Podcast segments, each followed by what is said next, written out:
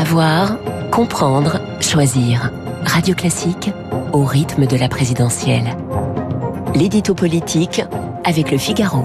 Et avec Guillaume Tabar à 8h12 sur l'antenne de Radio Classique. Bonjour Guillaume. Bonjour Renaud. Nicolas Sarkozy a annoncé hier son soutien à Emmanuel Macron. Est-ce un tournant décisif dans cette campagne? Euh, C'est un moment important parce que la prise de position d'un ancien président de la République, c'est par définition un acte politique qui compte.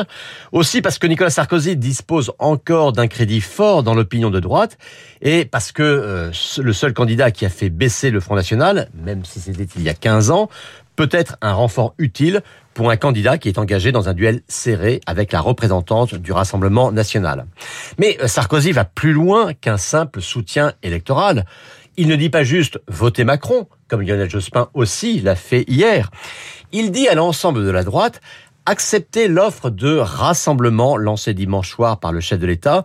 Autrement dit, ne cherchez pas à subsister comme opposition à Macron, cherchez à exister comme partenaire de Macron. Alors Guillaume, cet appel va-t-il être euh, suivi Va-t-il entraîner toute la droite derrière lui? Euh, Toute la droite, c'est très peu probable, euh, pour une raison politique d'abord.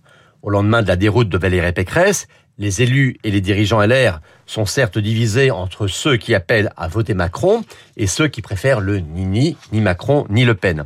Mais de Gérard Larcher à Eric Ciotti, tous veulent que la droite reste une alternative au chef de l'État sortant et pas un club de supplétifs. Et puis, il y a une raison plus personnelle.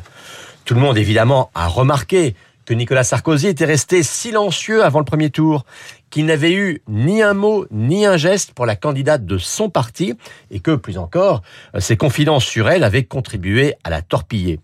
Mais ils ont remarqué en même temps qu'il est très allant en direction de celui qui a laminé cette candidate. Et beaucoup n'ont pas aimé son attitude. Ça a laissé des traces et cela affaiblit sans doute son pouvoir prescripteur à droite. Il y a à LR de la déception, voire de la colère contre lui. Et au groupe LR, on dit qu'une dizaine ou une quinzaine seulement de députés sortants suivront cette consigne d'alliance. Pour Emmanuel Macron, ce soutien peut-il être un, un, un coup de pouce décisif? Je dirais que c'est un soutien à double tranchant. Évidemment, Sarkozy, c'est un soutien fort, mais euh, sur la base des résultats du premier tour, on peut dire que l'essentiel de ce qu'il y avait à prendre de ce côté-là a été pris. Euh, on sait bien, hein, l'homme clé de ce second tour, on peut le déplorer, mais il s'appelle Jean-Luc Mélenchon. Ce sont ces électeurs qu'Emmanuel Macron veut séduire en priorité, d'où d'ailleurs hein, l'inquiétant recul dont on parlait hier sur la réforme des retraites. Or, il y a quand même beaucoup de chemin à faire pour récupérer un électeur mélanchoniste qui était biberonné cinq ans durant à l'antimacronisme le plus virulent. Alors, une alliance Macron-Sarkozy, bah, demandez-vous si c'est l'argument le plus convaincant pour désarmer les réserves et les colères d'un électeur de gauche. Et c'est pourquoi, dans l'équipe du président, on se réjouit bien sûr de ce ralliement de son prédécesseur, mais qu'on ne veut surtout pas en faire le centre de cette campagne d'entre-deux tours. L'édito politique signé Guillaume Tabar.